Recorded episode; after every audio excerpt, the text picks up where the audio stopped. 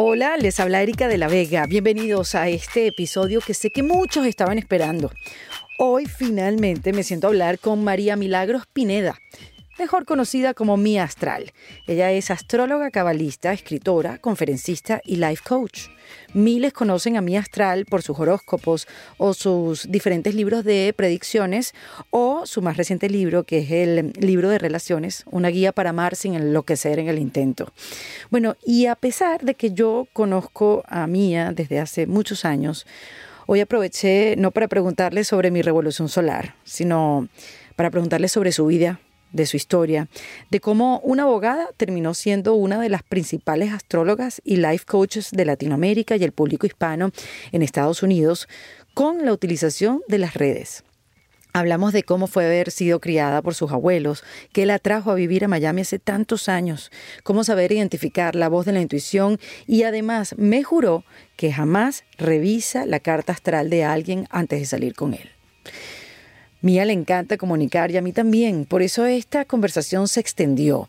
Pero es una conversación rápida, es divertida, con muchos aprendizajes y también es una conversación profunda. Grabamos este episodio en WeWork de Cora Gables en la ciudad de Miami con una sala repleta de mujeres que nos hicieron sentir tan cómodas que aunque la sala estaba llena, nos quedó espacio para hacer una que otra confesión. Yo espero que disfruten esta conversación tanto como yo. Mía es una mujer interesantísima y mientras ayuda a los demás a encontrarse, en ese proceso ella se encuentra a sí misma. Aquí les dejo entonces a mi astral en defensa propia. Mira, Mía, este, yo tengo un par de anécdotas contigo. Pero antes de las anécdotas, una sorpresa. Ah, yo sabía que me ibas a hacer eso. Yo sabía que no me ibas a dejar Este- desarrollar. Obviamente este show es de Erika, pero bueno, tú me conoces. Sí, yo Yo sabía no que podía, algo yo iba no a podía pasar. venir sin traerte algo, Erika. ¿Qué pasó? Ustedes, Erika y yo nos conocemos hace mucho tiempo y cuando entiendan cómo empecé a trabajar, Erika fue como una, una, una pieza clave. Y por eso, y porque te quiero mucho, tráeme la bolsita, te traje algo. De Desde que lo vi- Nordstrom. no. Desde que lo vi pensé en ti. Porque una vez te pusiste una franela que decía Mercury is in retrograde. Ajá, es verdad. Te conseguí una que dice Not your mamacita. Ah, bueno, está bien. Está bien. ¿A Que, ti qué te gusta joder? que eso es estar en Mercurio retrógrado todo el tiempo. Exactamente. ¡Qué bella, En nombre mía! de, Me de encanta. que nos tratemos bien entre mujeres. No Me your encanta. mamacita. Sí. Nos hablamos bonito. No, ya ves. es mi- es Yo le digo mamacita a todas mis amigas, ¿oíste? ¿Sí? Sí, mamacita, mama, mama, Mami. mama. Mama, porque acuérdate, mi familia es cubana, mama, mima. Todo, todo eso con cariño, mamá. Todo eso con cariño. Bueno, Gracias por, así todo, todo el podcast. gracias por mi t-shirt. Me Not your encanta. mamacita. Me encanta. Not your Not mamacita. your mamacita. En verdad, Bueno. esto es de una marca y no vine a promocionar la marca, de verdad, no me acuerdo ni siquiera el nombre. Pensé que era Pero- tuya. no. No, Qué no, no, not yet. Me Este, encanta. pero es una marca que estaba eh, moviendo estos mensajes para que no se tratara a la energía femenina como algo despectivo. Entonces es como que, not your mamacita. Chica, ah, claro. es para respetar, o Es sea, para como que, respetar. en claro. verdad, lo que acabas de decir, eh, no solamente nos estamos reconciliando más con la energía femenina, es una cosa impresionante. Yo, todo mi equipo es de mujeres, solamente hay un solo chico en el equipo de mi astral. Siempre he trabajado con mujeres. En verdad, cuando era más chama, cuando era adolescente, tenía puros amigos varones. Pero trabajo con puras mujeres y atiendo muchas mujeres y estoy como que rodeada constantemente de energía femenina.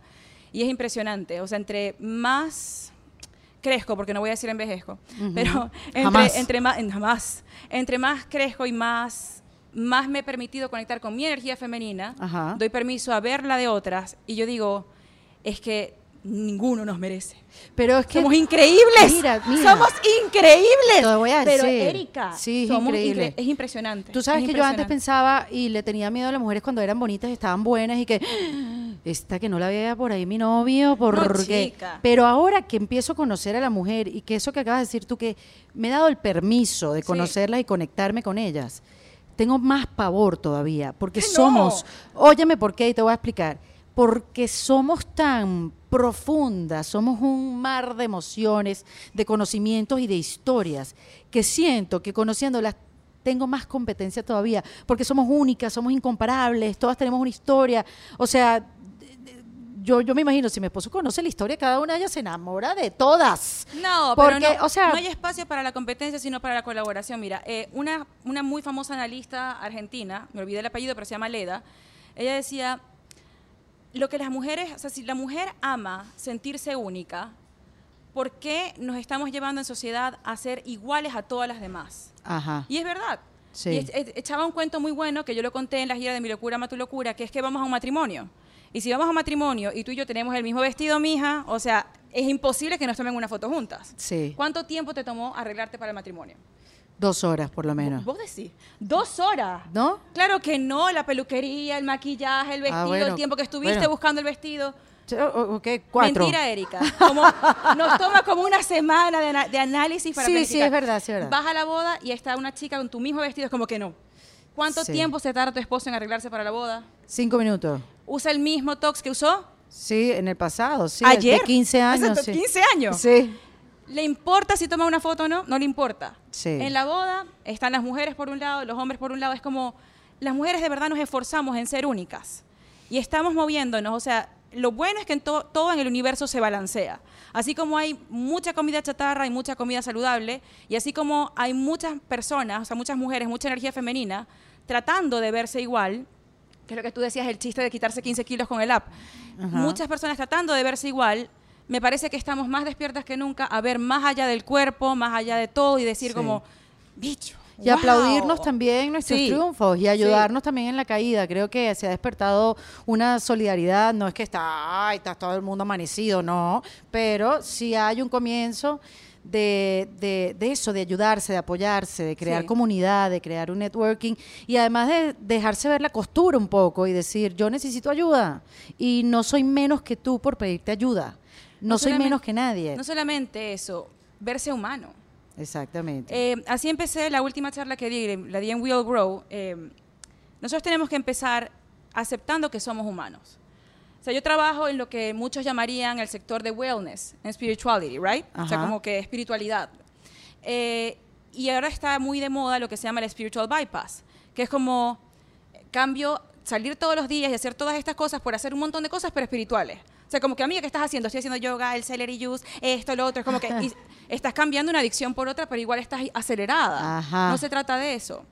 Entonces, hay muchas personas que empiezan a juzgar a aquellas que no son espirituales. Ujú. Entonces, yo tengo en mi astral, o sea, como trabajando como mi astral, 11 años ya, cuando empecé con la astrología no era vista como es vista ahora. Es muy lindo que ahora en todas partes, es que yo soy este signo, yo soy este ascendente, pero cuando yo empecé, la astrología era algo de brujas y era algo de que cómo puede ser. Después cuando yo nunca mostraba mi cara, después cuando mostré mi cara, era como que no, alguien le hace los horóscopos y esa es la carita. What? ¿Se say what? Entonces, Pégate un poquito ese mo- micrófono. En ese Mía, un momento era mucho, o sea, era, era diferente.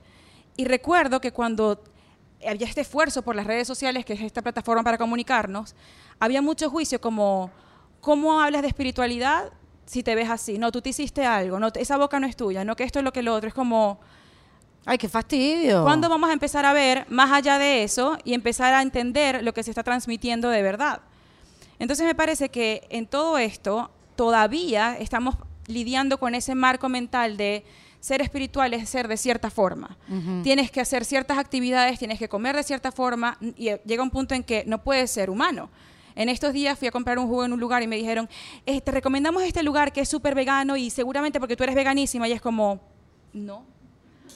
Eh, ¿No eres vegana? no, porque fui vegana dos años. Ah, sí. Tuve problemas, consecuencias muy difíciles con mi salud y no, o sea, no fue una nutricionista de una influ- no, una nutricionista Andreina White que ella es Ah, doctor- sí, yo también fui, impre- buenísima, impresionante. Andreina me increíble. dijo, amiga, Sí. you need meat, o sea, te va a dar algo. You need, Ah, es como qué que, bueno.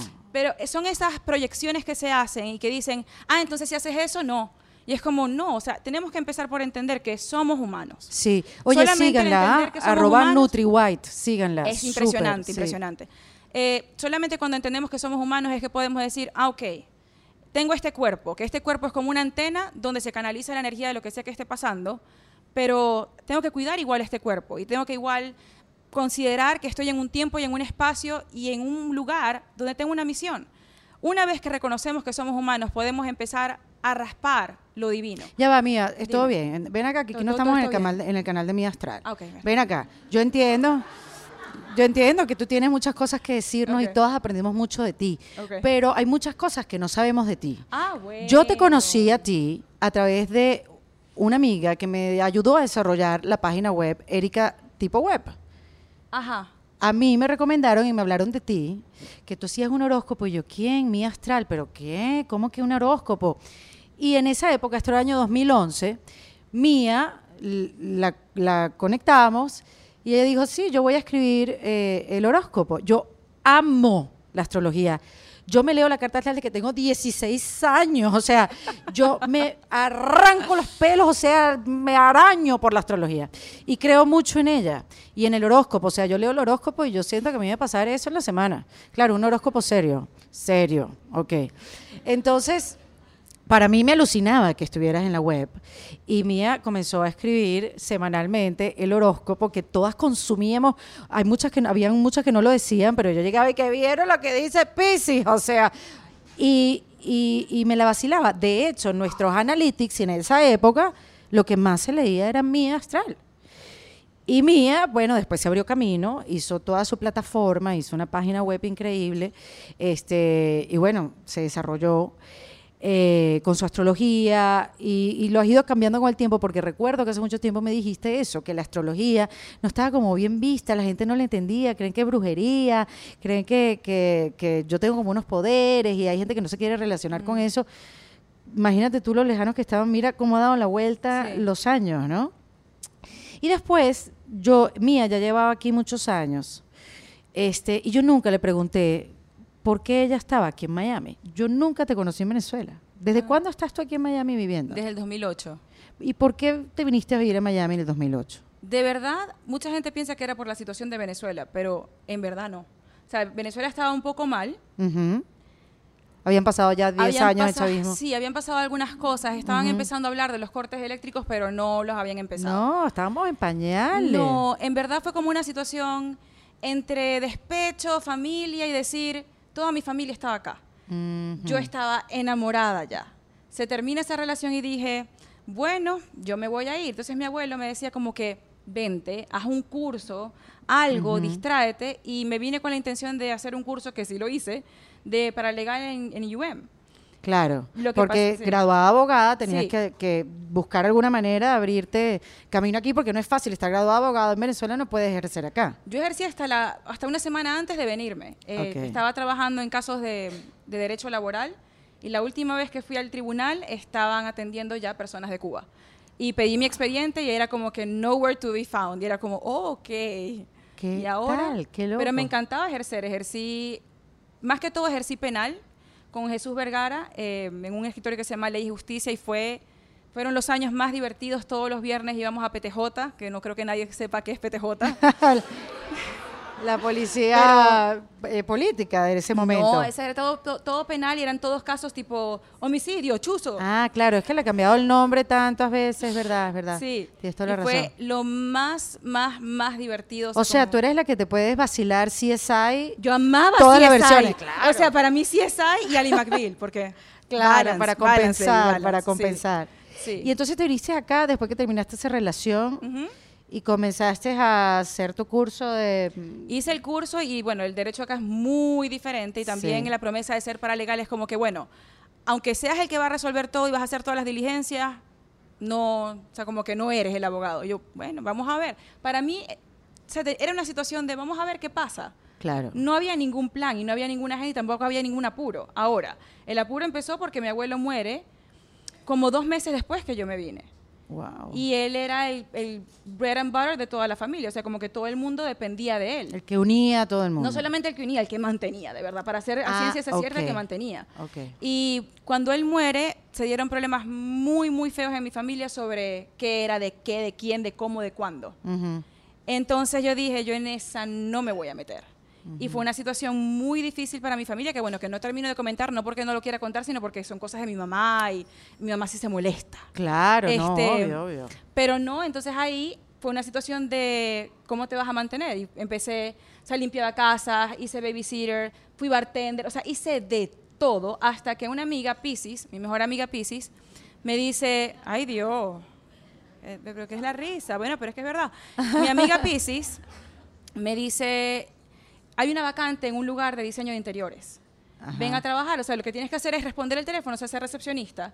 Entré como recepcionista y como a las dos semanas estaba de project manager. Dale pues, vamos pues, construcción por aquí, construcción por allá, los materiales aquí. Entonces, fue divertido y ahí también aprendí mucho. Aprendí mucho de cómo era el hustle en Miami. Sí, porque cuando uno llega a Miami, uno viene con una energía que viene tan rápida que no te das cuenta que todo está tan lento a tu alrededor y que la velocidad es distinta, o sea. Sí, mi jefe también Pisces, otro pisciano. Dios mío, master, o sea, master of these guys. Aprendí muchísimas cosas con él y bueno, a partir de eso y de eventos, fui conociendo más gente y más gente y más gente. Luego conocí a un chico que fue mi novio. Yo creo que tú lo conociste. Yo fui a un lugar de materiales y construcción. Exacto. There you go. Ajá, ¿lo Ese. conociste trabajando ahí? Trabajando allí, exacto. Ella me hizo una revolución solar en este lugar, así entre mármol. Mami, ¿verdad Sí. que tú fuiste conmigo? Exacto. Y, y Mía me hizo mi revolución solar, una construcción, una cosa. sí. Exactamente. Entonces, bueno, exactamente. Pero ya va. Ah. A todas estas, ¿de dónde sale la astrología? Ah, no, la astrología estuvo siempre. Porque, bueno, la mayoría de la gente sabe esto, lo he comentado mucho. A mí me criaron mis abuelos, porque mi mamá es súper, súper joven.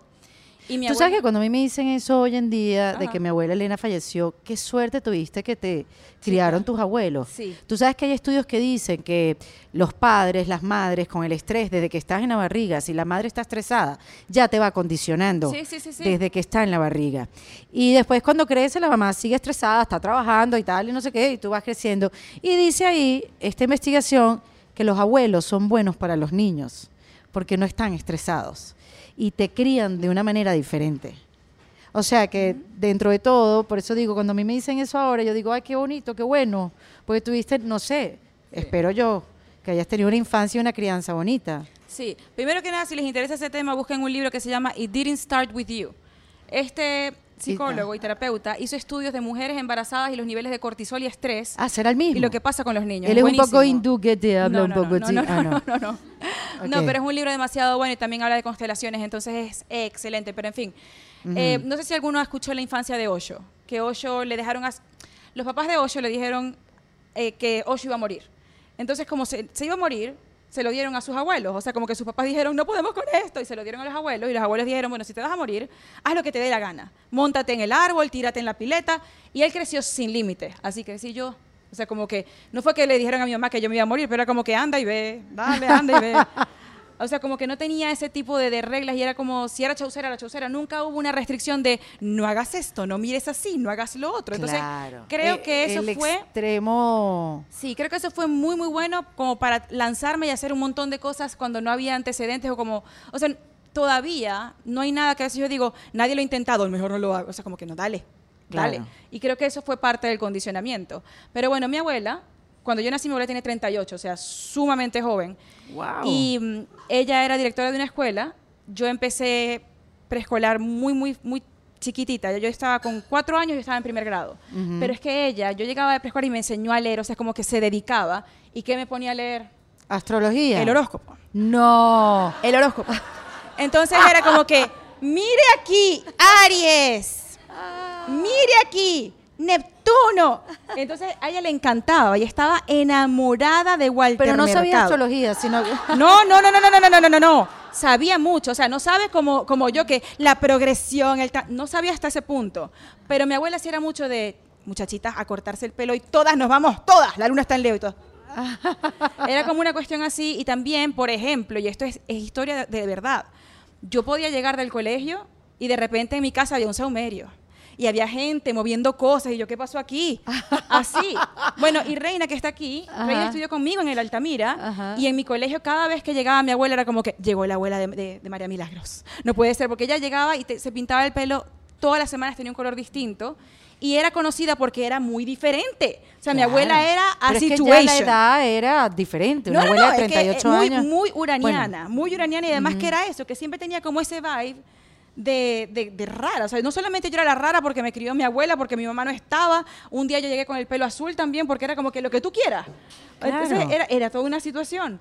Pero sí sabía, y sí, no solamente era astrología, sino que ella era muy entre esotérico, espiritual y let's make things happen. Aquí todo va a pasar. Todo vale. No, ¿sabes qué? Yo me doy cuenta, porque por ejemplo, yo tengo dos hermanas y mis hermanas han sido criadas por mi mamá, no por mi abuela. Yo fui criada por mi abuela como mis tías, que mis tías son como mis hermanas porque nos llevamos nada. Claro. Y el carácter es muy distinto. Mis tías y yo somos hustlers. Es como que, dale, vamos. En cambio, mis hermanitas son como, Mm, ya no sé, hoy. puede ser. ¿A qué hora? También se criaron aquí en Estados Unidos y es distinto. Pero esa energía de mi abuela de, ¡Ey! Ah, mm", O sea, como que sí fue, y me ha ayudado en muchos momentos. Ya no estoy tan allí. Ya no creo que todo el mundo tiene que estar como...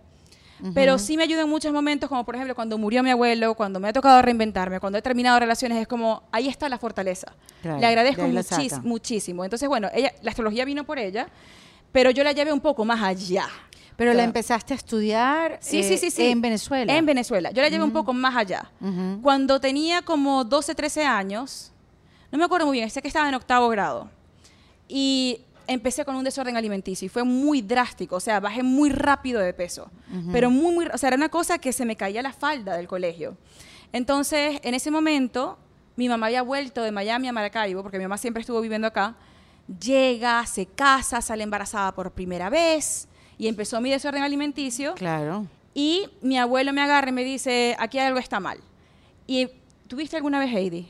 Por supuesto. ¿Al- ¿Alguien aquí vio Heidi? Claro. Hay un capítulo de Heidi clara. donde Heidi guardaba la comida en los zapatos para Pedro. Para Pedro, sí, sí, sí. No, no, no, fuera broma. Unos panes que yo no sé Sí, cómo se sea- los comían. O sea, eran unos panes duros. Ay, yo no lo sé, la verdad. Pero el hecho fue que, el hecho fue que me hicieron como una intervention porque también encontraron, en- se dieron cuenta que yo estaba escondiendo la comida, que no quería comer. Así, o sea, como... O sea, pero estabas drenando un poco la situación de tu mamá. En ese momento me imagino que, o sea, yo no sabía qué era, pero Claro. era una situación de, de anorexia, de nada entra, nada sale, todo está perfecto, todo está bien. Entonces, bueno, mi abuelo me hace un intervention y me dicen, tienes que empezar a ir a ver a un terapeuta. Y empecé a, a ir a esta terapeuta que atendía en el colegio Los Maristas, que es un colegio en, en Maracaibo, y me tocaba todos los sábados. Entonces yo llegaba todos los sábados a las 10 de la mañana a esperar que me tocara a mí. Y eso es un colegio de sacerdotes. No sé si hay monjas, pero hay sacerdotes. Y había un sacerdote que estaba, me, lo- me acuerdo que una de las veces que estaba esperando, estaba sentado, estaba sentada en un banquito y está sentado al lado, y él tiene unas cartas astrales. Y yo, no shit, de verdad, no puede ser. Y le empiezo a preguntar, porque es como que, I know that, yo, yo conozco eso, me gusta. Y era una persona que él sacaba cartas astrales from scratch, que es bastante raro, o sea, con regla, o sea, con compás. Qué loco. Loco, loco, loco. Entonces hicimos como un dío, porque yo tampoco quería seguir yendo a la terapia, era muy incómodo. Y uno siempre terminaba "Ah", llorando. Él decía, comprométete a venir y ven una hora antes y te enseño a sacar la carta from scratch. Y fue así. Y no había nada raro. O sea, y se quedaba un, Te enseñó una un persona conmigo. cura. Me enseñó un cura. Así tal cual. Ese cuento. Ese cuento, ese cuento es muy mi astral. O sea, o sea, ese cuento yo no me lo esperaba para nada. Yo le he contado varias veces. Sí, bueno, pero, pero No a mía, ti, no, no puedo seguir. Piscis, Júpiter, Mercurio y tú el cuento del cura. Bueno, entonces eso fue así, empezó, lo llevé más allá Wow. y ahí me afané, o sea, como que me gustó mucho y empecé a buscar libros, había una librería chiquitita que se llamaba Braxas, donde era el único lugar donde habían libros así como de astrología, empecé a leérmelos todos, o sea, consumía como loca. Y me encantó y me parecía que todo, o sea, como que todo encajaba y empezó la furia de las amigas. Yo soy tal. Y entonces, ¿qué tal? Y Claro. fulanito me gusta. Y él es tal. Entonces, ¿qué tal? Entonces era como, mm. ahí se despertó todo. Claro. Y luego vino The Breakup. The Breakup vino un día de un eclipse. Y yo dije, no, me- no, no, no, no, no, no, no. tú no me vas a terminar en un eclipse. No, no, no, o sea, ya, ya va. Ah, Terminamos en un eclipse y yo digo, no puede ser.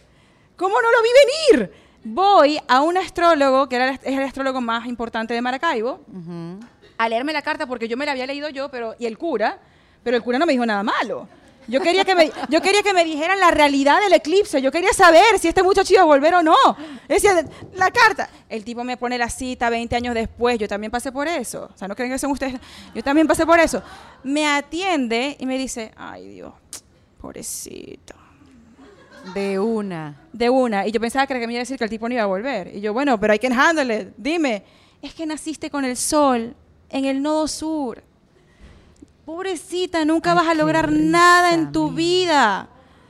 Y yo, no, papi, yo no me, la- yo no me quedo con esto. O sea, No. yo eh, aguanté la hora completa porque todo era pácata, pácata, pácata. O sea, todas las peores penurias de mi vida. Estabas, eh, exacto, era y tu además yo estaba destino. despechada.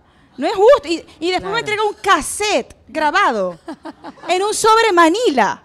O sea, es que se ponía peor y peor y peor. Yo llegué a mi casa, pongo el sobre y me tiro a llorar y fue así como que, como Adele.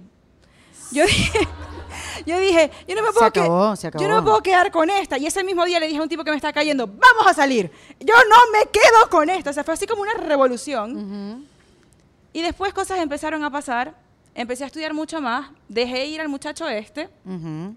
Y luego, bueno, tuve otra relación y decido venirme a Estados Unidos. Pero cuando llegué a Estados Unidos, o sea, ya yo cuando llego acá a Estados Unidos en el 2008, ya yo sabía hacer cartas, no solamente carta astral base, sino, o sea, míralo más allá, Revolución Solar, The Ninth Harmonic, la Dracónica, o sea, ya sabía todo eso. Y sabía de Kabbalah, pero no sabía de astrología cabalística, Que es otra cosa, es otro ¿Qué es asunto. la astrología cabalística? La astrología cabalística parte de que cada posición en tu carta, más que ser un determinante o un decreto, es un potencial. Y tú eres la que vas a ver cómo trabajas ese potencial. Entonces, por ejemplo, el sol en Pisces podría ser muy shady. Hay personas Pisces que son como... Sí. O el sol en Pisces puede ser esta energía de espiritualidad para sanar.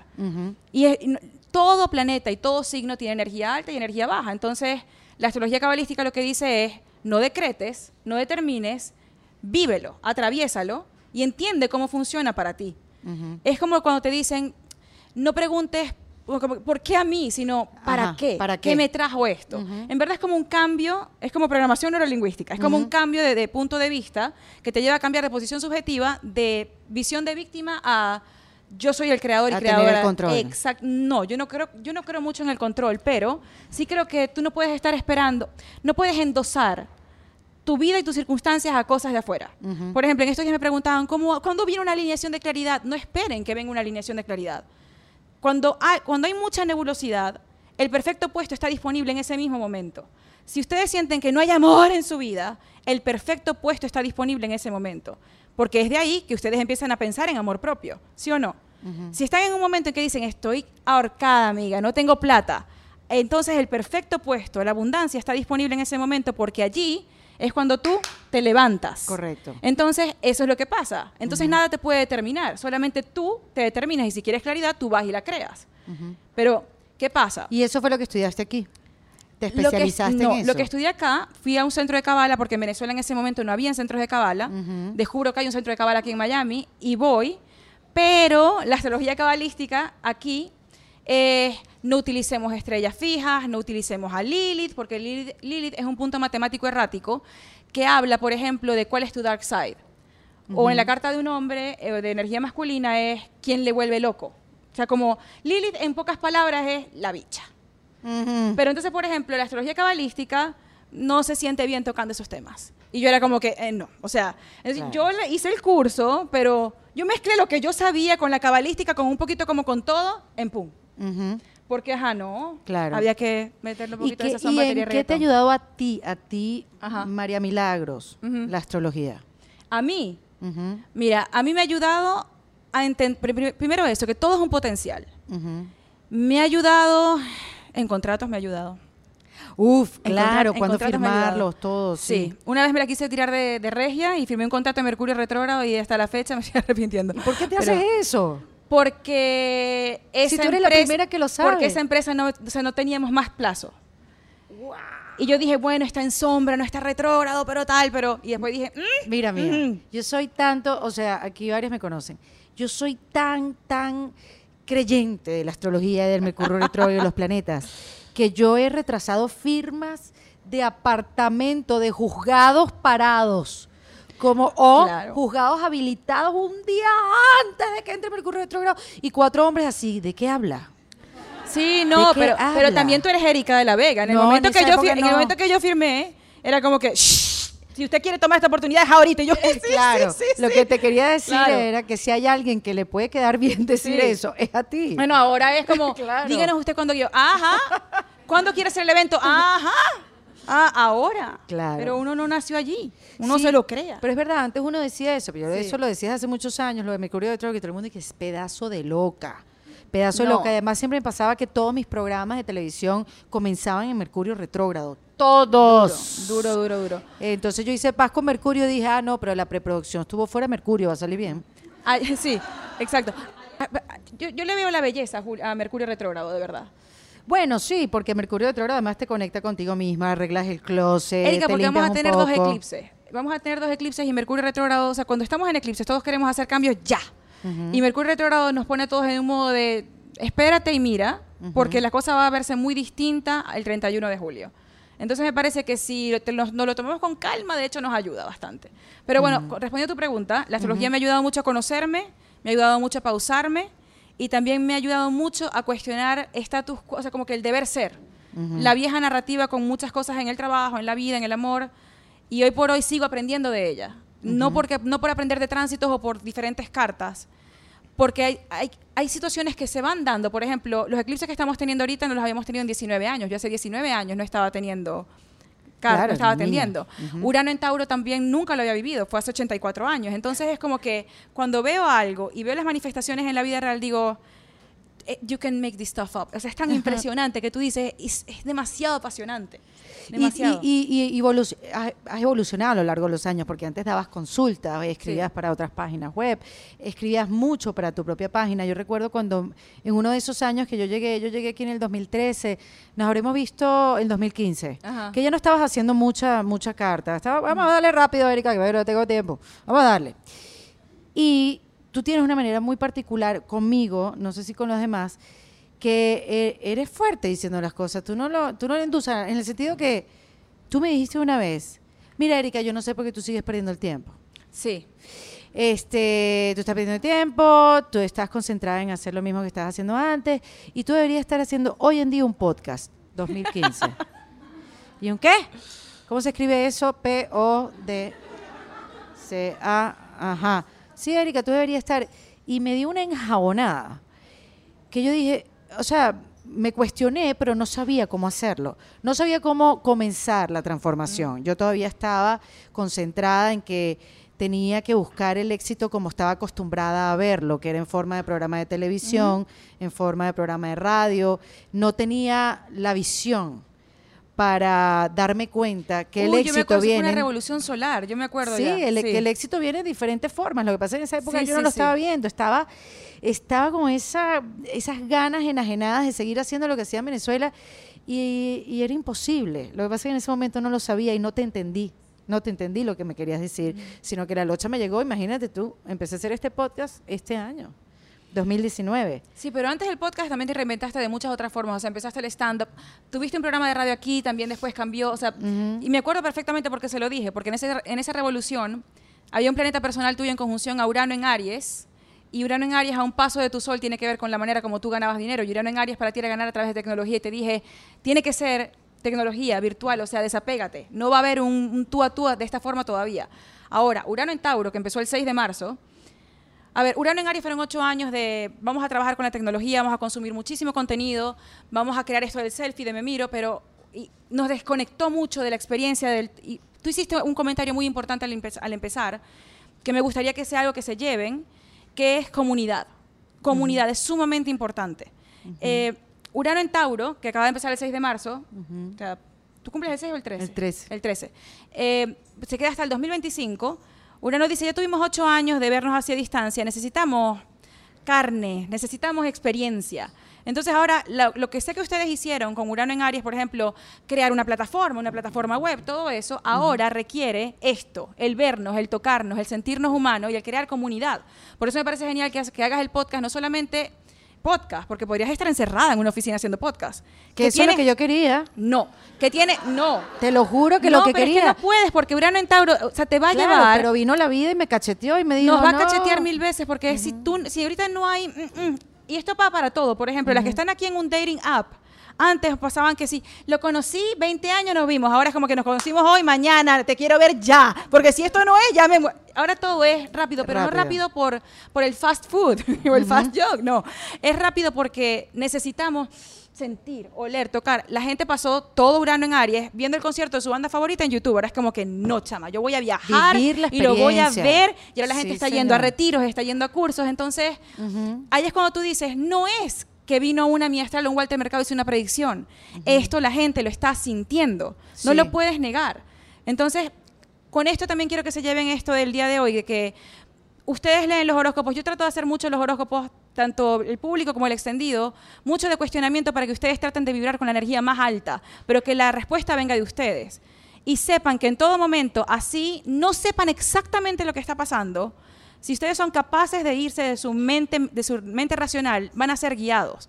Cuando la vida te da un trancazo, la mente racional se calla, porque nuestra respuesta no está en tu cabeza. Si estuviera ahí, la tendrías. Claro. Hubieras tenido la solución, no te hubieras equivocado. Los trancazos nos sacan de la mente racional y es como si de repente la antenita dice, finally, mi hija se cayó, ¡ping! Y la vida te lleva a personas y situaciones que te, te movieron a esto. Seguramente si tú cuentas tu historia de éxito, o si yo cuento algunas cosas que yo he vivido, las mejores cosas que a mí me, pas- me han pasado no las planifiqué. Fueron cosas como que estaba en un lugar y conocí a alguien y fue, sincroni- fue sincronicidad. Fue cuando finalmente la mente racional dijo, mija, cállese, que usted no sabe nada. Todo lo que está en nuestra mente racional son cosas que hemos estudiado y nos sirven para manejar, para hacer el grocery, para, para todo eso. Pero si queremos crear algo nuevo, no puede venir de la vieja narrativa. Tenemos que dejar que, que- que nos llegue.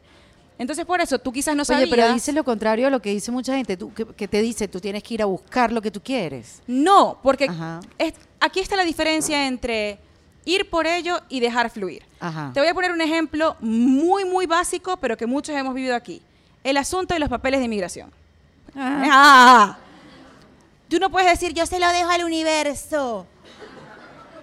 Amiga, despierte, espabilese. No, pero uno hace toda la diligencia que tiene que hacer, uno va al abogado, busca esto, busca lo otro, pero cuando tú entregas eso, lo envías al departamento, que te aseguras que hay un recibo de que lo recibieron, porque a veces Claro, sí, no, te quedas en el Ahí limbo. tú dices, lo dejo al universo. O por ejemplo, quieres, quieren encontrar a alguien, empezar una relación. Cuando uno dice ve y busca, no es como que van a tocar todas las puertas de WeWork y que tú, tú, tú. No, ustedes trabajan en ustedes mismas, elevan su vibración y dejan al universo que se abra, que llegue.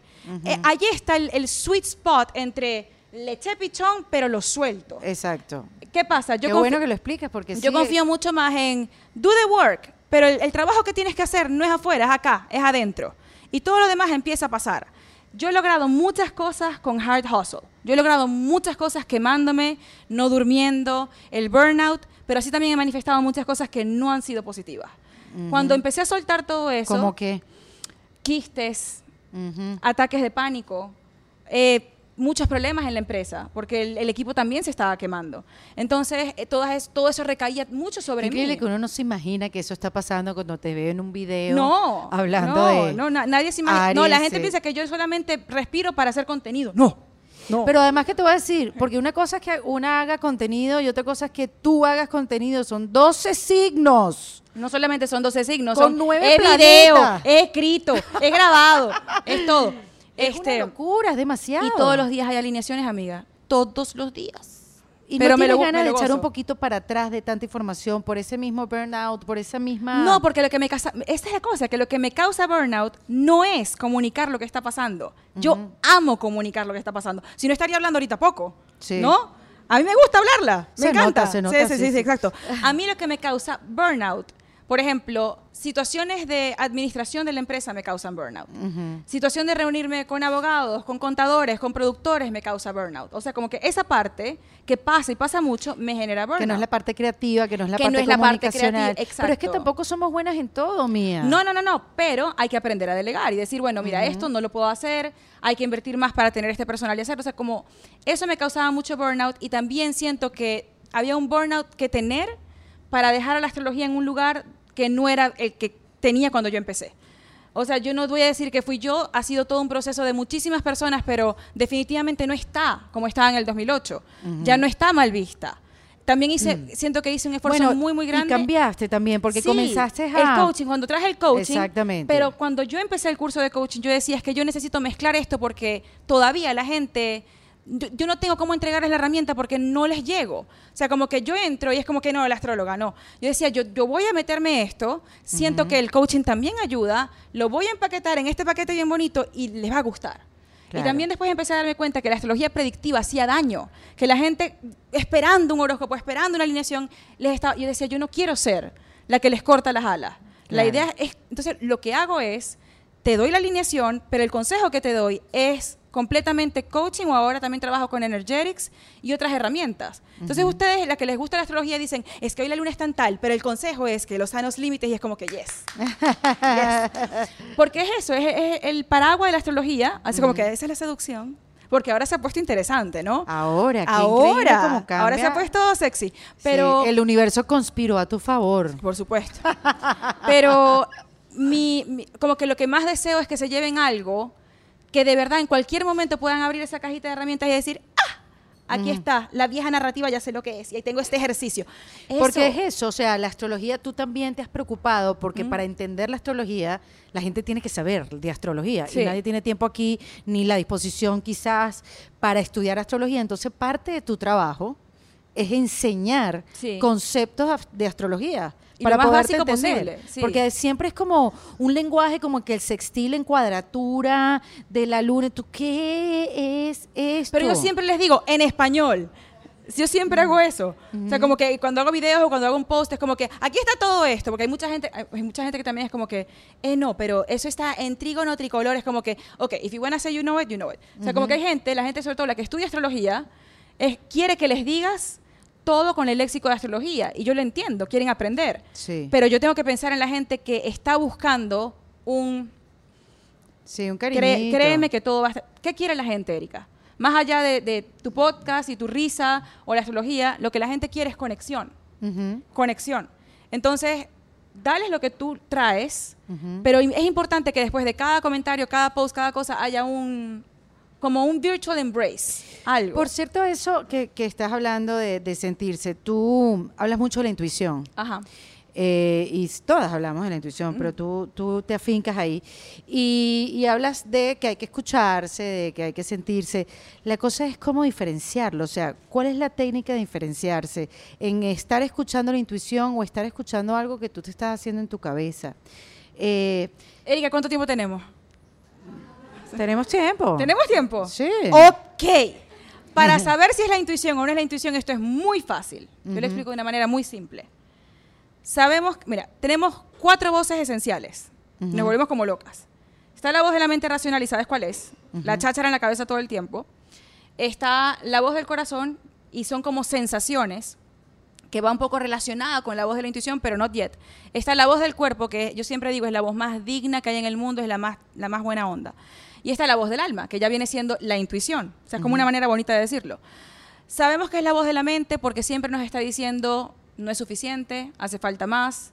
Tienes que, o sea, como que tienes que hacer algo que va más allá de ti y tienes que probar Bueno, algo la voz de la mente además te maltrata. tú- uno se maltrata No muy solamente duro. eso, tiene la capacidad de callar la voz del cuerpo, que la voz del cuerpo es la más honesta que hay, que te dice, no me gusta aquí, no me gusta esto, tenemos que ir al baño, tenemos que ir a comer. La voz del cuerpo sencillamente te dice, cuídame, porque sin mí no puedes. Está la voz del corazón, que es más como sensaciones. Cuando tenemos sensaciones en el cuerpo, y hay muchas veces que tenemos sensaciones y no les hacemos caso porque la voz de la mente nos está volviendo locos. Y la voz del alma, que es la voz de la intuición, no habla con frases, sencillamente es como, sí, no, para allá. Es más como, es como un soplo, pero hay que hacer espacio para que pueda hablar porque no habla muy alto. La voz de la mente habla tan alto que no la Claro, dejamos. no la dejamos. Pero sabemos que es la voz de la intuición porque cuando la escuchamos, incluso si lo que nos dice no es algo que nos gustaría escuchar, decimos... Y es un sin palabras, es más un knowing, es como una certeza que tú dices, chica, sí.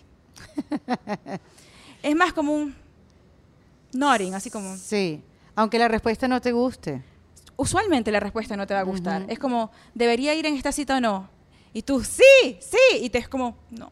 Ujú, ujú. pero voy igual. Es como que, ah, bueno, mija, esa Sí, está sí, bien. claro, claro. Pero es muy simple. La voz de la intuición es muy, muy simple. Y también sabemos cuando habló la intuición, porque cuando la traicionamos nos sentimos muy mal. Claro, pero cuando nos autoabandonamos. O sea, cuando haces algo que ah, Ujú. tú sabes que una parte de ti dijo, así no. O, sabes, como que no te vendas esta ¿Y cómo se puede manejar rápido. después ese, ese El autoabandono. Esa frustración llama- contigo mismo. Se llama autoabandono. Ujú. Lo mismo que siente un niño abandonado es lo que siente uno en cuerpo adulto cuando uno no le hizo caso a la intuición. Sientes como que te dejaste botada. ¿Cómo lo, cómo lo atiendes? ¿Cómo atenderías tú, ni que Dios lo quiera, que dejes a tu hijo que se te olvidó que lo tenías que buscar a las 3 de la tarde? Este, bueno, claro, ya El au- dar comida, dándole una cosita, Sí, bueno, consentimiento. Consentimiento, claro. Mami es buena. No, ustedes no se van a llevar después, mami.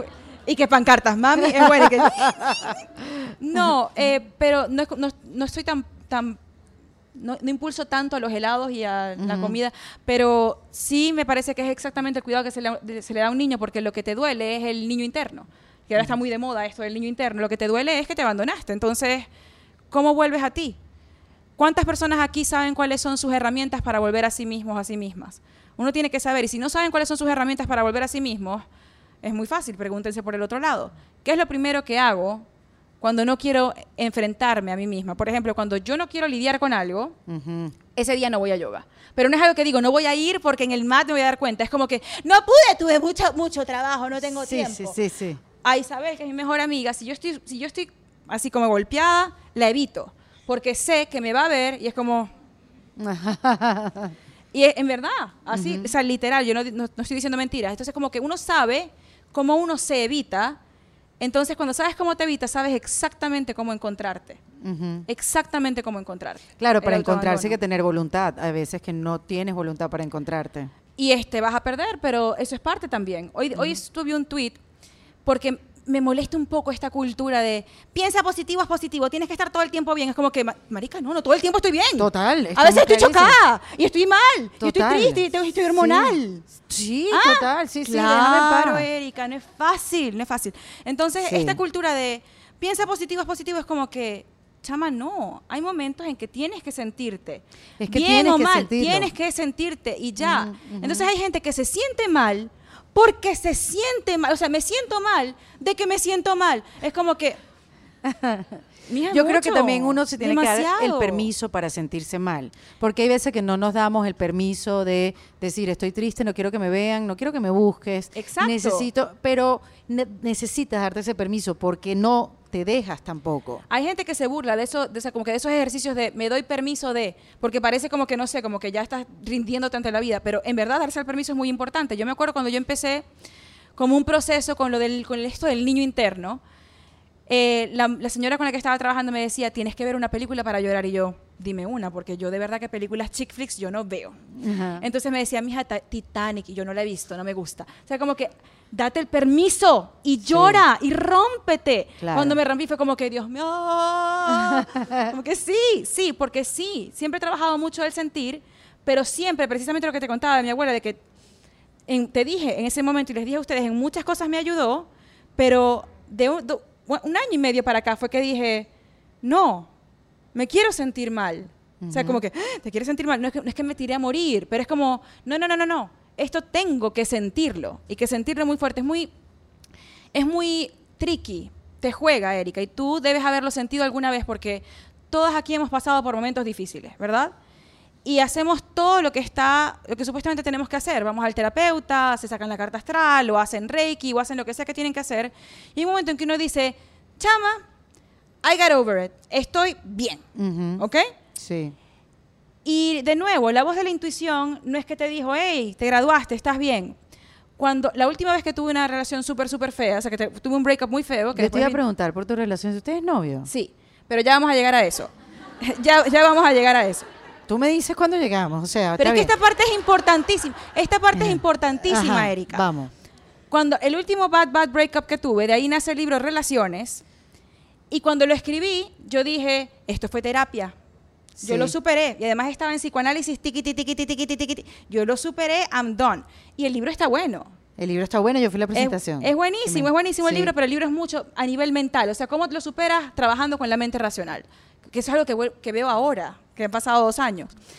Y dije, nada, yo estoy lista. ¡Que empiece la gira! Empezó la gira, yo tenía otro novio, empezó la gira y me presenté en diferentes ciudades y cada vez que me presentaba, Erika, yo con cada presentación decía, o sea, con cada presentación estoy más over it, más over it, más Ajá. over it.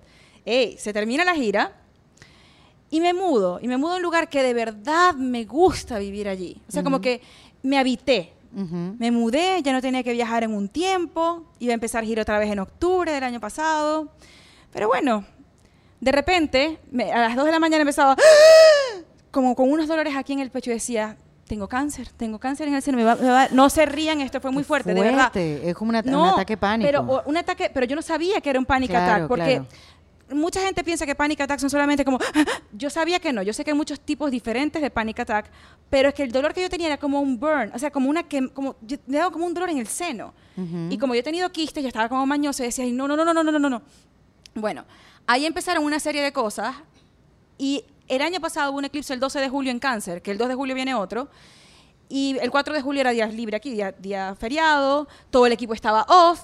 Y yo dije, bueno, una amiga me invitó, voy a hacer yoga. Fui a hacer yoga y llegué de yoga y empecé a llorar y a llorar y a llorar y a llorar. Y no podía parar de llorar y no podía parar de llorar. Y era como que yo, yo pensé que estaba over it, pero no estaba. o- Ahí Claro. fue que empezó. Por eso la voz del alma no tuviera, no es como que, chama, lo superaste. Ahí fue que la voz del alma dijo, "Mm, mm, no, no, no, no. Claro, Vamos, porque vas vamos". postergando el duelo, postergando el dolor. Y porque ¿no? pensabas que con la mente racional lo ibas a hacer, lo ibas a lograr. Y ese es el punto de que, como trabajo en esto, había una parte de no, claro, ya está todo. Pero precisamente si Sí. lo sabes, es como el dentista no se hace el mismo las coronas. Es que cuando uno te ve, uno piensa, a mí no le pasa nada malo. Eh, sí, claro. Pero. Sí, sí. No da- claro, o sea, sí, claro. Porque te ves como súper en control de tu vida, en control de, de todo lo que haces, de tus plataformas, de tus trabajos, y Sí. encima tienes el manejo de esta herramienta, que es la astrología, Totalmente. que tú dices, esta no le falla nada. No, no, no, no. Pero precisamente. Pero me alivia que te falle. ¡Claro! El GPS, el GPS emocional, no sabéis, sea, demasiado. me alegra que no te guste ir a yoga un día y digas, no, No, no, no. yoga un día. Y ya". yo, por ejemplo, yo en la sección para miembros lo comento todo el tiempo, comento todas las cosas que me... Yo no soy una persona y creo que jamás voy a ser una persona que saca el celular y le diga, ustedes no saben lo que me pasó hoy. Yo no quiero llamar nunca la atención para que venga gente por mis yellos. Hay una cosa que está, se llama ahora trauma porn. No sé si lo han escuchado. Se No. llama trauma porn. Ajá. Es un término que se le ha dado a llamar la atención a partir de trauma. O sea, como... Este, este, este. Bueno, la televisión hispana es un poco así, ¿ah? Sí, sí, exacto. Entonces, Aquí bueno... te pasó algo malo, 20, rating, 20 puntos. Sí, pero como coach, yo no quiero fomentar eso. Obviamente me pasan cosas, obviamente, pero no es que no las digo porque quiero parecer perfecta, porque no lo soy. Es porque si yo quiero que alguien venga, que se atraiga al, al contenido, es porque quiere sanar y no porque quiero enterarme de qué le está pasando. Claro. O échame el brollo. Entiendo o esto y lo otro. Por eso yo nunca muestro ni a mi familia ni mis cosas. Es como que, vamos a, let's do the work. ¿Me entiendes? Ujú. Y también porque, por ejemplo, yo soy una persona súper intensa y cuando paso por situaciones, a mí me toma un tiempo to figure out no qué hacer o cómo resolver o cómo salir de esto. Me toma tiempo que se asiente y decir, ok, te estoy haciendo espacio. Ujú. ¿Me entiendes? Sí, sí, como- sí. Y hay que darle el tiempo. Entonces, si yo estoy ya hablando de lo que pasó, ¿en qué momento me di tiempo a mí para entender lo que pasó? Exacto, cuando te atiendes ¿Cuándo a me ti. atiendo a mí? Exacto. O sea, si de una vez le pongo nombre, si de una vez lo voy a comentar a todo el mundo, y de, si de una vez la gente va a comentar, o mis incluso con mis amigas, cuando yo empiezo a salir con alguien, o cuando yo, yo no les cuento nada a nadie. Yo tengo que saber cómo se siente esto y yo les cuento ahorita. ¿Por qué? Porque influencian mucho. Sí. Y yo quiero saber cómo lo estoy sintiendo ahora. Entonces, por ¿Y eso... ¿Cómo lo como- estás sintiendo ahora? Bien, bien, Sí. bien. ¿Tienes una relación larga? No tan larga, pero bien, bien. Y, y le estudias la carta, por supuesto. Digo, no, porque lo chévere de la astrología y para demostrarle a la gente que todavía creen que la astrología es brujería, Sí. la mejor prueba es que la astrología no te ha dado a ti una predicción de que No. ese va a ser el hombre de tu Chica, vida. Ah, No, es que esa, esa es la cosa. Claro. Yo no, yo no me pongo. Es como, imagínate que yo saliera con tipos y es como que primero de, a ver tu carta, porque si no, no. Ay, Porque- mía, si no, lo hace. No, No. Estás loca. Porque sí, yo soy astróloga y todo eso, pero yo también soy mujer y soy sagitario y tengo Venus en Escorpio y yo quiero conocer. O sea, yo nunca he sido de perderme, o sea, como que si algo me llama, ese- yo- esto es un problema, de verdad. A mi edad esto es un problema ya porque es como que muchacha, siente cabeza. Yo siempre he tenido como un issue con el compromiso, que estoy, tra- estoy trabajando Ah, fuertemente en Eres eso. tú, no son ellos. Ay, Erika. Eres tú, no, pero qué bueno Es que, que- me cuentas esto. No, pero que yo esto lo digo a Vox Populi. Mm, mm, He mm. trabajado muy, muy fuerte en esto. Porque es una cuestión de que es como que siempre quiere una reinvención. Y no todo el mundo anda en ese pace todo el tiempo. Y tampoco puedo esperar que sea así. Tampoco puedo esperar un Deepak Chopra. Isabel dice que yo tengo que encontrarme un Deepak Chopra. Y pues dice, "Ay, qué fastidio. Ay, no. Ustedes dos levitando por ahí, qué horrible. no. Y esta es la cosa. A mí me encantaba un hombre enrollado. O sea, Una como. bata. No, no, no, no, no, no, no, no. Ah, ok. Oh, ¡Uy! No. Ah, no, como No, dijiste Chopra, pero me me, encanta- una me bata, encantaba ¿no? así como que una persona intensa y profunda que pudiéramos psicoanalizar. Después me dije, amiga, esto no es para mí. Yo quiero una persona simple, plana y cero rollo. Porque para enrollar yo. Sí. Pero bueno, ¿Y te has resultado? no. no, no, no. Pero no, pero no estudio la carta. O sea, sí, obviamente conozco su carta. Y obviamente hay cosas de su carta que no es que no me gusten, sino que veo la carta. Por ejemplo, tiene, tiene la luna en Capricornio y en este momento tiene a Plutón encima de la luna and it's heavy. O sea, son cosas, está pasando por situaciones como Y entonces de puedes tener paciencia para ese momento. Eh, lo que yo no juego es hacer terapeuta o coach de mi pareja. Qué Eso, eso para mí no juega. Es súper difícil. No, no, no, no, no, no, no, no. Porque ya de por sí, aunque no sepa astrología, uno se convierte en un coach. En un terapeuta, mira, dale, vamos, párate, cambia el bombillo, vamos, Sí, vamos, sí, para sí, allá. lleva el carajito al colegio, dale, sí, fíjate, buscaste el No. mercado, busca la carne, ven. Pero dale. ¿sabes qué también pasa, Erika? Que, por ejemplo, las personas que están muy, muy cercanas a mí, nunca hablamos de astrología. Ni mis mejores amigas, ni, mm, o sea, como que nunca hablamos de eso, porque es como que es mi trabajo. A veces que yo como que, mm, ahí viene el eclipse, o sea, como cosas así, pero muy Claro. poco. Entonces no se da mucho esa conversación, pero cuando me cuenta ciertas cosas, es como que yo escucho. Me parece que lo mejor que uno puede hacer es escuchar y que esa es la mejor terapia. Que alguien pueda hablar y sienta que se le ha creado un espacio para Sí, y no siento que me drena. O sea, como puedo separar, que no es una situación mía, y me pasa mucho con mis amigas también, yo no siento que, que me cuenten sus problemas me drena. Porque ya entiendo que... A ver, yo pensaría que sí, un poquito. ¿Qué? Que te drenaba. Antes me drenaba mucho porque Sí. antes no sabía cómo, Cómo manejar la energía. cómo manejar la energía y cómo entender, pero ya no. Ahora es como que me parece, me da un- me parece un privilegio que alguien quiera, sobre todo alguien cercano, sienta que yo puedo crearle un sacred space como un contenedor para desnudarse. Claro. Entonces, eso lo aprecio mucho. No es fácil, Erika, que una persona que tú conoces y que siempre, que, que de repente diga, amiga, o mira, me está pasando esto y se desnuden. Y es como, tú tienes que estar ahí sin juicio, sencillamente. Sin juicio. Sin juicio. Yo estaba haciendo una Exacto. obra de teatro que habla de mm, la depresión y el suicidio, puras Ajá. cosas maravillosas, que tenía mucho humor y, y la- lo voy a seguir haciendo. Y me pasaba algo raro, que al final cuando yo salí y compartía con el público que se quedaba hasta el final, me pasaba muy distinto que el stand-up. En el Claro. stand-up, con todo el mundo siempre era un chiste, ¡qué risa! Mi esposo Sí. hace lo mismo que el tuyo, ¡qué risa! Lo del fútbol es como una euforia. Y yo cuando salía de esta obra, que la, que la hice por, por más de un año, este, conectaba con la gente con casos que querían compartir conmigo de suicidio, de alguien cercano, de ellos mismos o de la depresión. Y yo me di cuenta, la gente me decía, Erika, ¿a ti no te drena? Y yo, no, porque con el tiempo entendí que estaba conectando desde otra emoción y sentimiento, pero al final era una conexión. Y, y entendí que mientras esta persona estuviera hablando de eso, estaba sanando. Exacto. Porque sí. parte de la depresión, o para empezar a curarse la depresión, es- el primer paso es hablar de ella. Elaborar, poder elaborar acerca de Poder, claro. exacto, hablar de ella sin, sin que te pueda afectar. Y es lo que pasa contigo. O sea, yo, yo eso lo agarré como una terapia para todos. Tú me cuentas lo que a ti te pasó, a mí gracias a Dios no me ha pasado. O sea, sí identifiqué que estuve deprimida el año pasado, este, que algo me estaba pasando y fue la obra la que me lo detonó. O sea, fue la obra la que me hizo ver que algo estaba pasando en mí que no estaba bien. Y no es que estaba triste, sino es que nada me importaba. Pero es que ya va, porque mira, mira esto, es como Ajá. cuando yo dije ahorita como que estaba mal, pero no estaba mal, y tú dices, estaba deprimida, pero no estaba bien.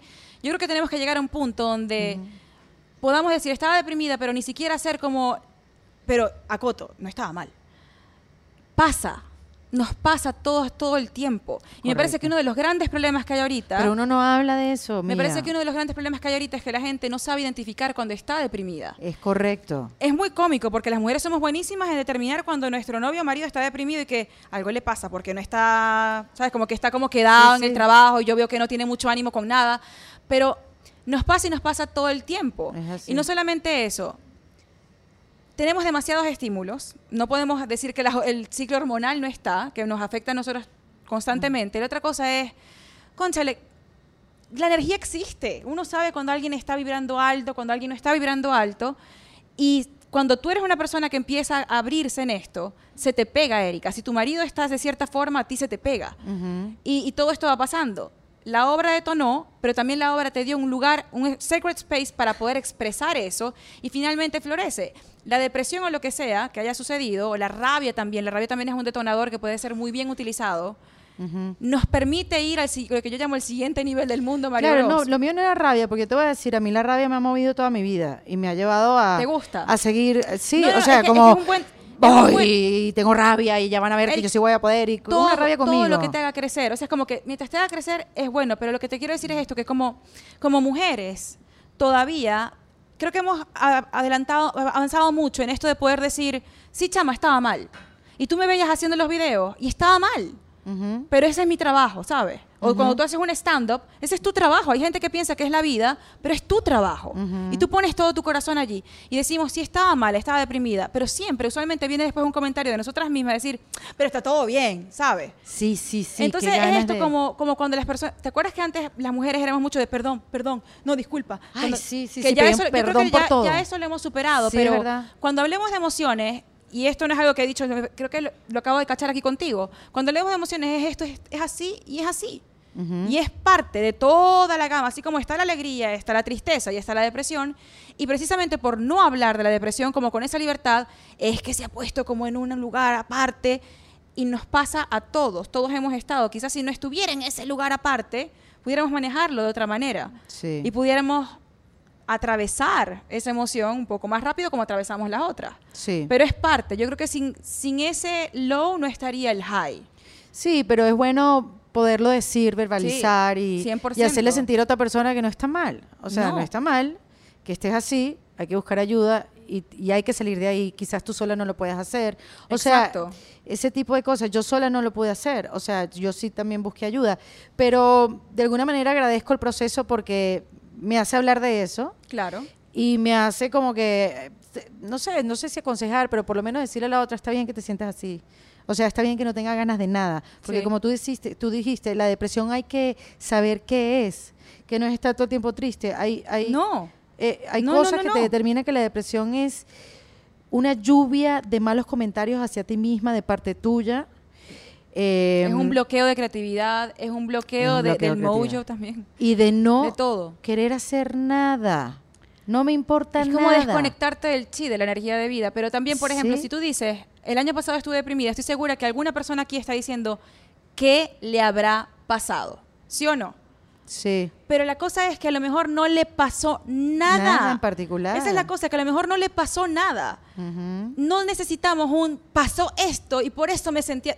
No necesitan una excusa para sentir una emoción. Una emoción es un indicador. A lo mejor Erika sintió algo o vivió algo cuando tenía 15 años y ahora es Cónchale, que mía, un poco tarde. un poco tarde. 44 Es un poco tarde. años, mamita. No, pero es que igual se van acumulando. Entonces, pero lo que quiero decirles es como cuando tengan una amiga o una persona que quieren y esté pasando por algo, es como que me siento así. ¿Y por qué? Y no lo hacemos de mal. Eso es lo que hacemos. ¿Y Sí, por es la reacción, No, sí. es como, cuéntame. O sea, que la persona sin ningún tipo de juicio sienta que puede decir, to- así diga cosas que para ti no tienen sentido. En su cabeza, ella, eh, ella o él, mientras está hablando, está tratando de hacer sentido del asunto. Lo único que la persona quiere es como, hazme este espacio.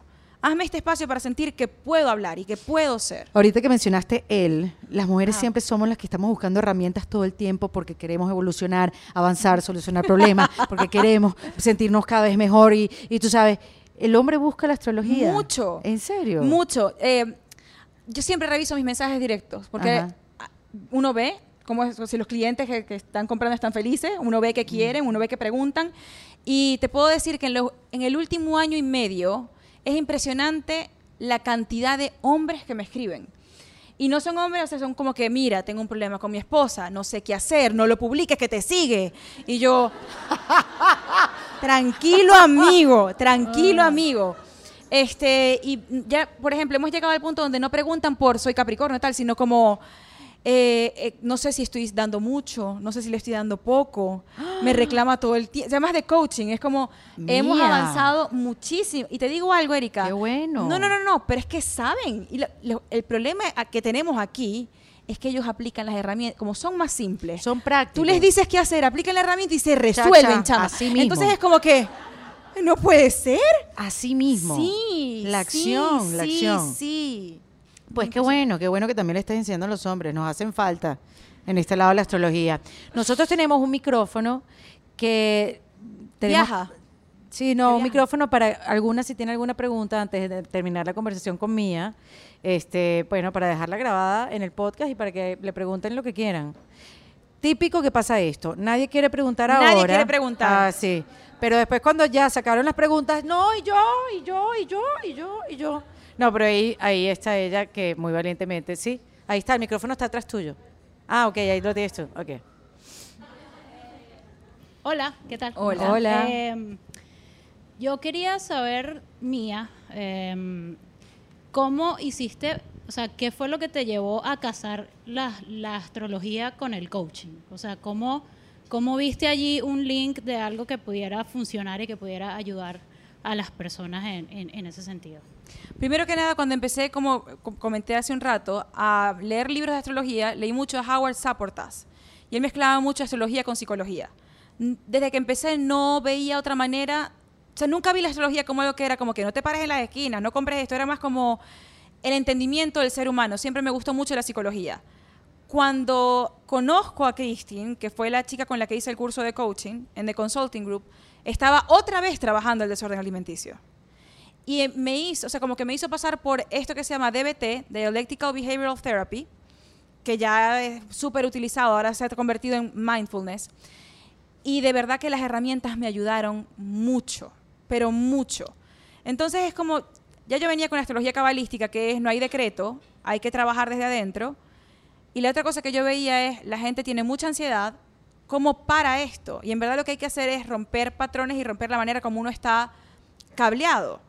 Entonces, hice el curso de coaching, aprendí las herramientas, ahí salió mi ebook Rompiendo Patrones, y fue que entendí que no, o sea, si yo le leía la carta a una persona y te hablaba una hora de ti, tu ego iba a estar así como súper feliz, pero ¿qué te llevas para tu casa? Uno se acuerda de la carta astral al día siguiente, te, te dura el yuyu como una semana, pero después nada más. Entonces, cuando veía la carta, veía, yo veo patrones. O sea, yo veo, la- veo una carta y de una vez veo como patrones de conducta, sin conocer a la persona. Veo a la persona, dejo que hable y voy viendo qué tan accurate voy con los patrones que va teniendo. Por ejemplo, veo la luna en cuadratura Júpiter y sé que es una persona de excesos.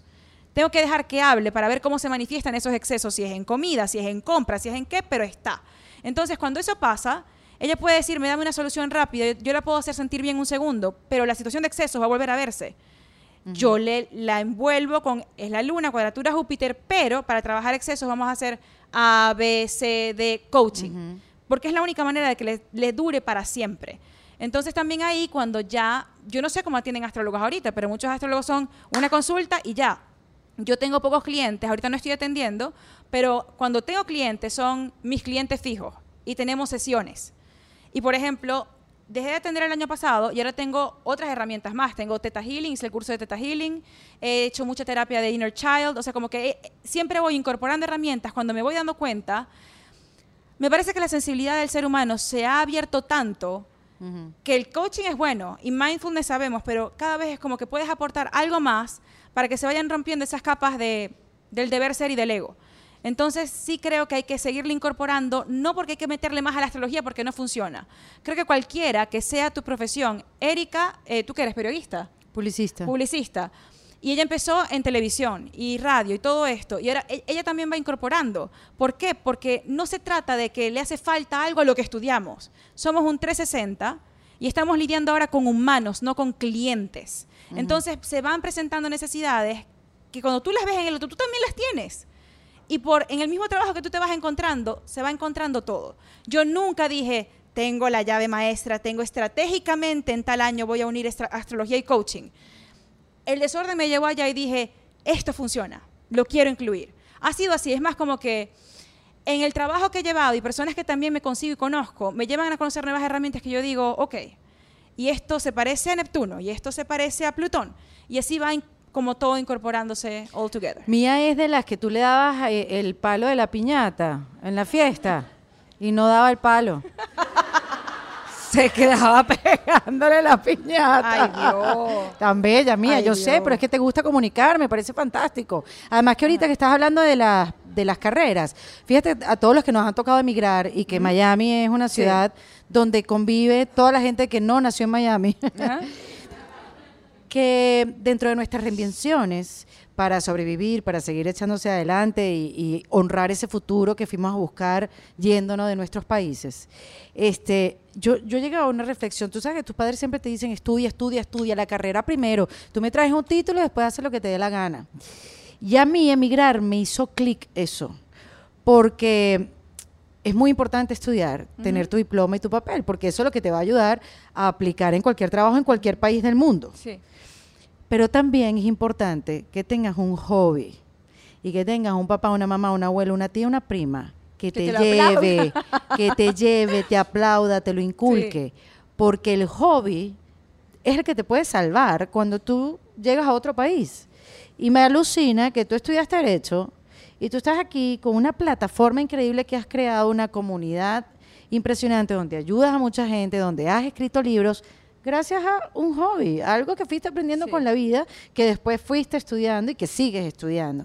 Pero si hay algo que, que, que me queda a mí de, de- de emigrar, a mí me hubiera gustado tener un, un grado más de estudio, por ejemplo, yo me quedé en técnico superior de publicidad, yo, yo si hubiera trabajado, no sé, son cosas que pienso y que me pasan por la cabeza ahora, ya un poco tarde, este, entonces, ¿sabe? Pobre la niña.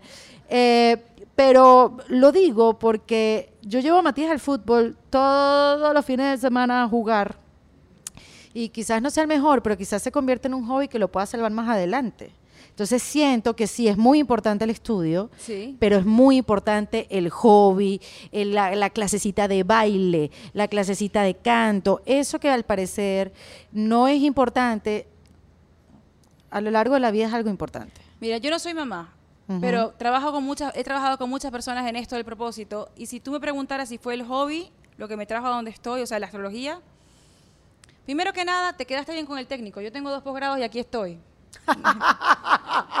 Claro, sí. Pero Bueno, no, pero- Como, como ese dicho que dice, ni muy, muy, ni tan, tan, Sí, ¿no? pero yo creo que lo que debe, por ejemplo, tú tienes podcast y ahorita todo el mundo tiene podcast. Pero lo que puede llevar, o sea, lo que hace tu podcast diferente es cuando tú cuentas experiencias de vida. Lo que a mí me llevó a incluir el coaching o lo que cuando trabajo con Teta Healing no fue no fue por el hobby de la astrología, es por los trancazos, es por Sí. las experiencias. Ajá. Entonces, estoy segura que la vida todavía me tiene guardadas unas cuantas experiencias y seguir- para poder seguir dando, ¿no? O sea, como para dar más.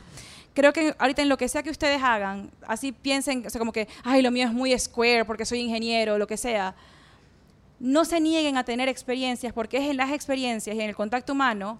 Yo sé más de, en- o sea, yo en mis horóscopos, quien, quien me sigue en el Exclusive Access saben que son historias, que yo cuento los horóscopos con historias, historias que personas que, atiendo, que, que me comentan. He aprendido más de la astrología por experiencias que por libro. ¿Me entiendes? O sea, por Sí, ejemplo, a mí sí. nadie me dijo que Urano en la casa 4 era que la página web se me iba a caer indefinidamente.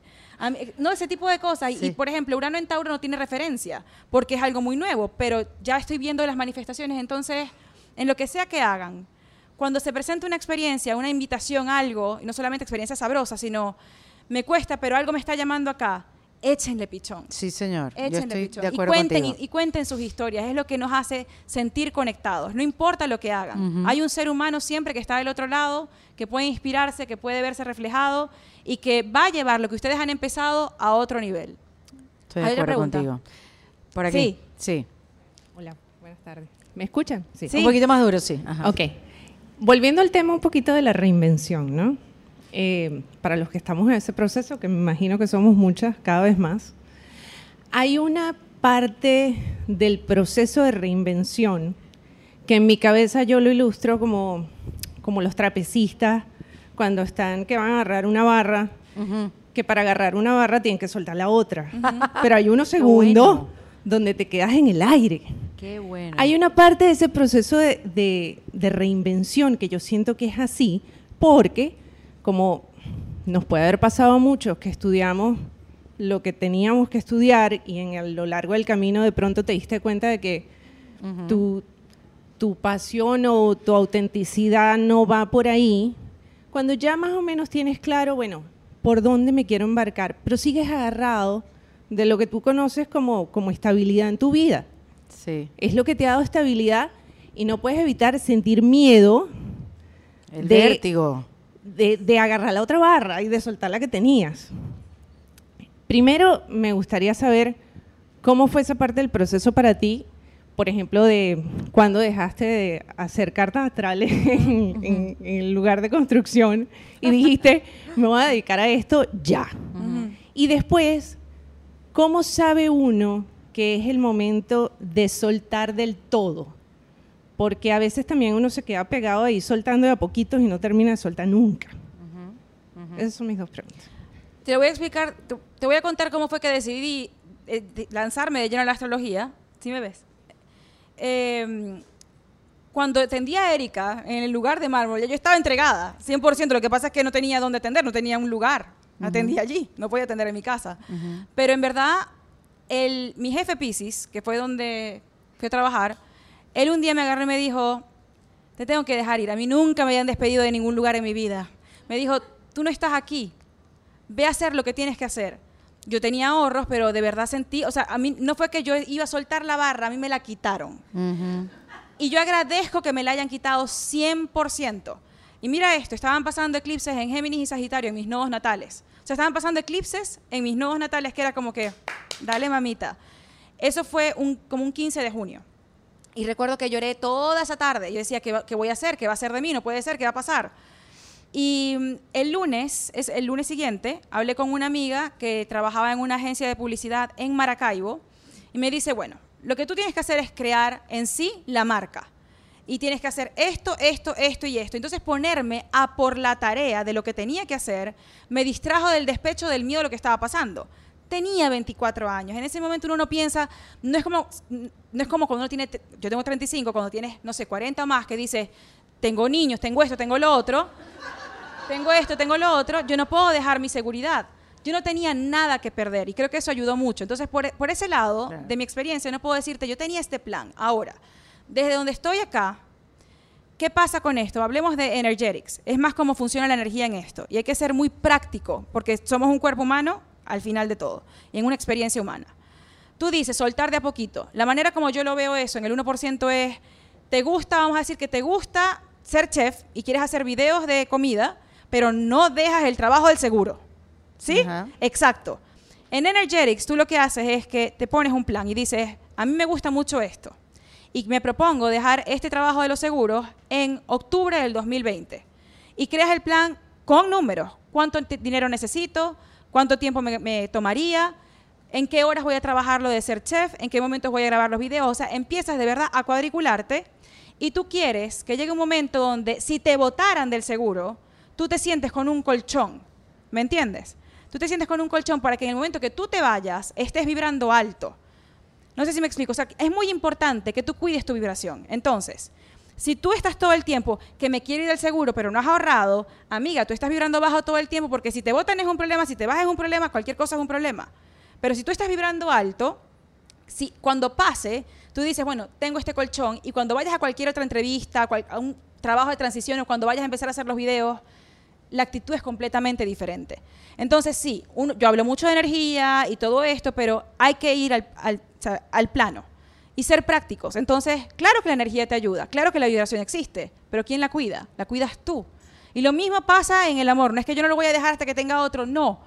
Pero si uno, uno para empezar tiene que entrar en relaciones con su energía bastante alta para que no dependa de más nadie. Y en el momento que uno va a tomar una decisión, uno dice, y lo estoy tomando desde mi punto de energía más alta. O sea, que todas las decisiones que tú tomes traten de ser siempre, incluso si tu decisión es saber si vas a discutir conmigo, que soy tu mejor amiga, porque yo hice algo malo.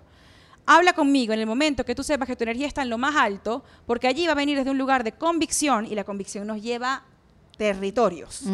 Convicción, seguridad e integridad. Entonces, ya ahí la cosa cambia. Tu miedo es porque no tienes un plan. Cuando uno crea un plan, ya uno se siente un poco mejor. Ya sientes que tú te estás respaldando. Tú eres el backbone de tu propio wishbone. Entonces hay que empezar por ahí. Te tome el tiempo que te tome. La otra cosa que pasa, que es muy curioso, es que cuando uno tiene un plan, el tiempo se acorta. ¿Cómo así? Amiga, cuando tienes un plan, tú te dices, yo voy a dejar el seguro en octubre del 2020, te pones a por la tarea, empiezas a ahorrar, empiezas a eliminar todas las distracciones innecesarias. En febrero del año que viene ya tienes más de lo que pensabas acumulado y te empiezas a sentir muy, muy bien. Es impresionante lo que podemos lograr cuando de verdad Un plan. we focus, we the best, exactamente. Es impresionante lo que podemos alcanzar y acumular, pero el problema es eso, que el miedo no sirve como un colchón de limbo. Hay mucha gente que tiene una relación con su miedo y le gusta. O sea, no, no- le gusta pero le asusta. Que es lo que yo llamo la hamaca del limbo. Porque mientras tengo miedo no tengo que decidir. Pero, amiga, es una situación súper drenante. Como que no estoy aquí, no estoy allá, no era girl, no era woman, como Britney. Es como, ya, no quiero más. Insostenible, sí. Exacto, entonces es tomar la decisión, poner una fecha. Mira, y además se suelta cuando ya agarres el otro lado, porque si no te partes en dos y te mueres. Claro, no, tú vas ahí practicando, pero ya cuando agarras del otro lado te tienes que soltar del otro. Claro, es inmediato, es un rebote, pero es supervivencia. aquí- a quienes, a quienes, muchos que emigraron no les fue así. Mucha gente se vino sin plan, o sea, como que se, se soltó. Claro, pero tú- tú vas en péndulo, tú vas en Pero llegas acá y creas el plan. Claro, no, Tienes no, yo estoy totalmente de acuerdo. Yo no soy, yo no planifico, pero estoy de acuerdo que necesito un plan. O sea, yo me he dado cuenta que el plan es súper necesario. Pero a lo mejor no lo haces tú, pero siempre te alineas con alguien que los hace. Eh, sí, sí, también. Porque eso, eso es, como, eso es como, como, como que cocinan. Yo no cocino, pero siempre me alineo con gente que cocina. Pero es que te haces el mapa, es perfecto, porque Claro, tienes claro. pasos que seguir. Mira, Mía, dame tres tips para reinventarse. Ya conseguí cómo. Porque antes tenía un conflicto. Antes preguntaba, para reinventarse, ¿cómo es que decía? Para reinventarse en paz. Y es mentira, la reinvención no trae paz. La reinvención no es en paz. Por eso, es o sea, e- era, era totalmente un oximorón lo que yo estaba diciendo. Eh, después, para reinventarse, wha- whatever, empecé a ponerle apellidos. Y el otro día un amigo me corrige o me, me echa una ayuda y me dice, yo creo que lo que tú quieres decir es cómo reinventarse con entusiasmo. ¿Cómo reinventarse con entusiasmo? O sea- Mija, bueno, primero que nada, uno tiene que hacerse mucho, mucho coaching a uno mismo. Mucho. Creo que para reinventarse con entusiasmo uno tiene que tener claro todos los días lo que está del otro lado de la reinvención. Y dicho en español, escriban en un papel todas las cosas que han logrado hasta ahora y se las leen a primera hora de la Ah, mañana. eso está muy bueno. No, de verdad, es como un boost de autoestima, es como que, Sí. chama, no, yo Porque me saqué mis olvida. papeles, yo hice esto, yo hice lo otro, no, yo sí lo logré. Claro. Tienes O sea, razón. Son como cositas pequeñas, pero también pasa, hay momentos en que uno, you take a hit, te pasan cosas que tú dices, ¿por qué a mí? Y de repente tú no te acuerdas todo lo que tú le has echado pichón y todo lo que has hecho y dices, no, no, ya va, ya va. Tienes a veces razón. uno pierde la perspectiva. Totalmente. Vuelve a ti. Porque hay ahorita una, eh, a ver, una enfermedad que es la comparación. Ah, bueno, Ahorita pero estamos expuestas a cada- compararnos cada más que nunca. Cada quien decide meterse en ese. ¿Tú te metes en ese en ese track o no te metes en ese track? Bueno, pero a Esa veces te cosa. mete mía sin querer. O sea, a No, ver. Eric, eh, no, en eso en eso no estoy de acuerdo porque yo sí creo que tenemos la fuerza de voluntad de decir, eh, por ejemplo, Instagram no me hace bien o estas cuentas no me hacen bien, no me estoy ayudando en este momento, de verdad tienes que ser tu mejor amiga. Hay, hay un dicho que dice, eh, ámate como, o sea, am- love yourself, ¿verdad? Dicen love yourself. Y después es love yourself first. Y tú, sí. Siempre. Pero creo que en verdad el consejo es love yourself most. No first, porque a veces no va a venir first. A veces tu hijo va a venir primero.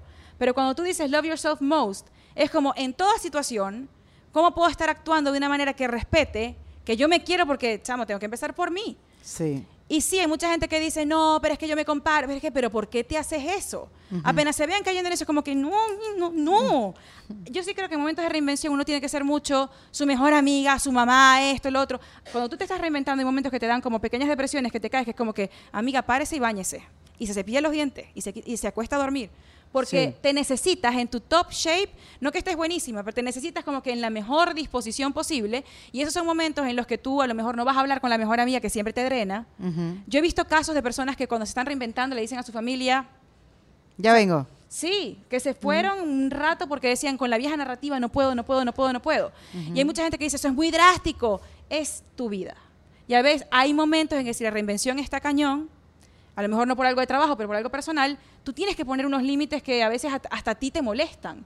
Pero es una cuestión de, de survival también. Sí. Entonces creo que love yourself most.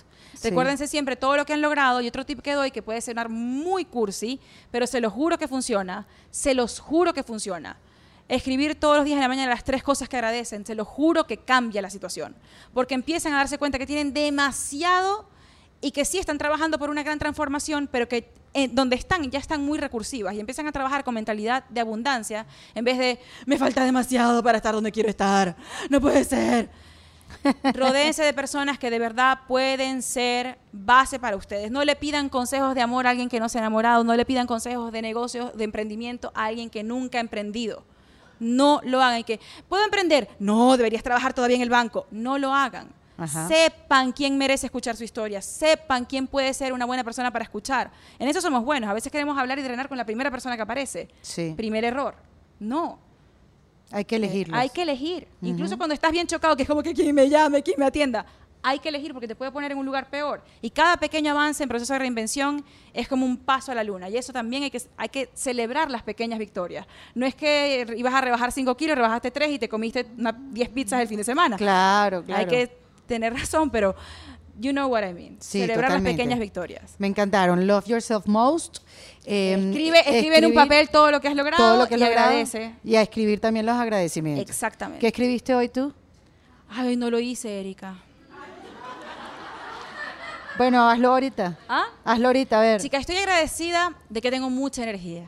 Ujú, Es- yo siempre estoy agradecida por eso. Muy bien. Porque hay- días que no tengo mucha y es muy, muy triste. Estoy agradecida por el calor que hay en Miami. ¿En serio? Demasiado. yo amo Mire- el miren calor. el pelo a la mitad de las mujeres que estamos acá. De verdad que yo amo, o sea, amo que estemos en verano, amo que podamos estar en verano, amo que tengamos este clima. Este, y la otra cosa que agradezco es la energía femenina, de verdad. Ujú, O sea, como que esos momentos en los que conecto con energía femenina así como muy fuerte es muy rico. Qué bueno. Me gusta Como mucho. lo hicimos hoy en Defensa Propia. Un aplauso para mí, Astral. Esto fue en Defensa Propia, grabado en los espacios de WeWork, producido por Valentina Carmona y editado por Andrés Morantes, con música original de Para Rayos Estudios. Recuerden suscribirse y recomendar el podcast. Yo soy Erika de la Vega y nos escuchamos en un nuevo episodio. Hasta luego. ¿Estás listo para convertir tus mejores ideas en un negocio en línea exitoso? Te presentamos Shopify.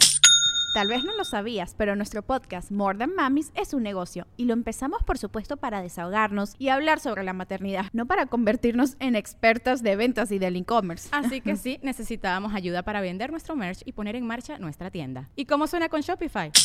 Llega otra venta. Shopify es la plataforma de comercio que está revolucionando millones de negocios en todo el mundo. Ya seas un emprendedor desde tu casa o desde donde sea, Shopify es la única herramienta que necesitas para iniciar, administrar y hacer crecer tu negocio sin dificultades. Con Shopify puedo gestionar pedidos, envíos y pagos desde cualquier lugar, brindándote toda la información y estadísticas de tus ventas al detalle. Regístrate para un periodo de prueba con tan solo un dólar al mes en shopify.com barra sonoro, todo en Ve a shopify.com barra sonoro para llevar tu negocio al siguiente nivel. Shopify.com barra sonoro.